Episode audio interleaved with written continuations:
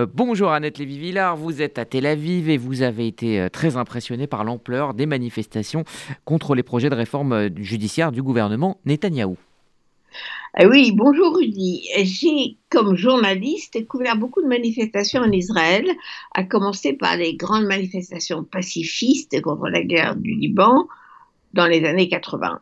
Mais ce qui se passe est nouveau, historique des centaines de milliers de manifestants dans tout le pays depuis un mois et demi, et chaque semaine, ils sont de plus en plus nombreux. Hier, en direct à la télé, Benjamin Netanyahu, le Premier ministre, les a traités, je cite, de dangereux anarchistes qui enfreignent la loi. Malheureusement pour le Premier ministre, ces anarchistes qui dénoncent sont les piliers de l'État d'Israël. Ainsi, hier matin, ce sont des centaines de réservistes des unités d'élite de l'armée qui ont bloqué l'autoroute de Tel Aviv à Jérusalem. Ils annoncent, et c'est une autre première, qu'ils refuseront d'aller rejoindre leurs unités s'ils sont appelés par un gouvernement d'extrême droite qui veut passer des lois anti-démocratie.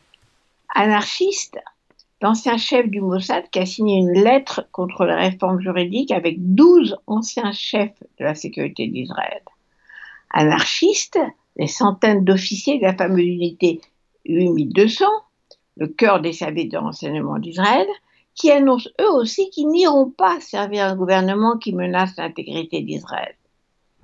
Qui sont ces dangereux anarchistes soutenus par l'étranger que Benjamin Netanyahu entend réprimer, comme hier, j'étais, à coups de grenades assourdissantes, lançant des policiers à cheval dans une violence policière qu'on n'a jamais vue en Israël contre les manifestants pacifiques. On retrouve dans cette foule Ehud Barak, ancien chef de l'armée, ancien premier ministre, Yossi Cohen et Tamir Pardo, ancien chef du Mossad, Moshe pardon, et Dan Halous, ancien chef d'état-major de Tzahal, les anciens chefs du Shin Bet, les services de renseignement intérieur, et des dizaines d'autres officiers supérieurs de l'armée ou chefs de renseignement qui prennent la parole, manifestent, signent des pétitions. Ce qu'on appelle ici, en anglais, les gatekeepers, les gardiens de la sécurité du pays. Ils sont à la tête de ce mouvement contre les réformes qui déconstruirait le fonctionnement de la démocratie israélienne, à commencer par la Cour suprême. Ils manifestent avec les jeunes de la high-tech, les profs, les écrivains, les gays, les journalistes, etc. etc. Alors, cela dit, Benjamin Netanyahou euh, dit euh, d'eux euh, qu'ils ont franchi la ligne rouge. Oui, dans sa brève intervention hier soir, Benjamin Netanyahou a osé les mettre sur le même plan, comme hors la loi, que les 400 colons émeutiers qui, pour venger la mort de deux jeunes frères assassinés, ont fait une descente sur le village arabe de Ouara, mettant le feu aux maisons, aux voitures, aux troupeaux de moutons, faisant de nombreux blessés et même un mort parmi les habitants palestiniens. Un pogrom, a dit le chef de l'opposition Yair Lapid. Un pogrom, a dit aussi l'écrivain Edgar Keret.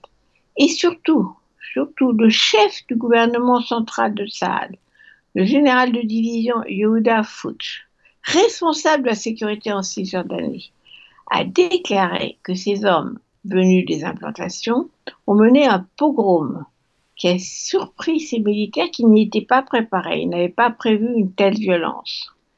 Et pendant que le Parlement prépare ces projets de loi qui vont changer la vie démocratique du pays, des centaines de milliers d'Israéliens vont continuer de marcher avec leurs enfants et leurs chiens, tenant chacun un grand drapeau israélien dans la main, avec un seul mot d'ordre, démocratie. Merci Annette Lévy-Villard.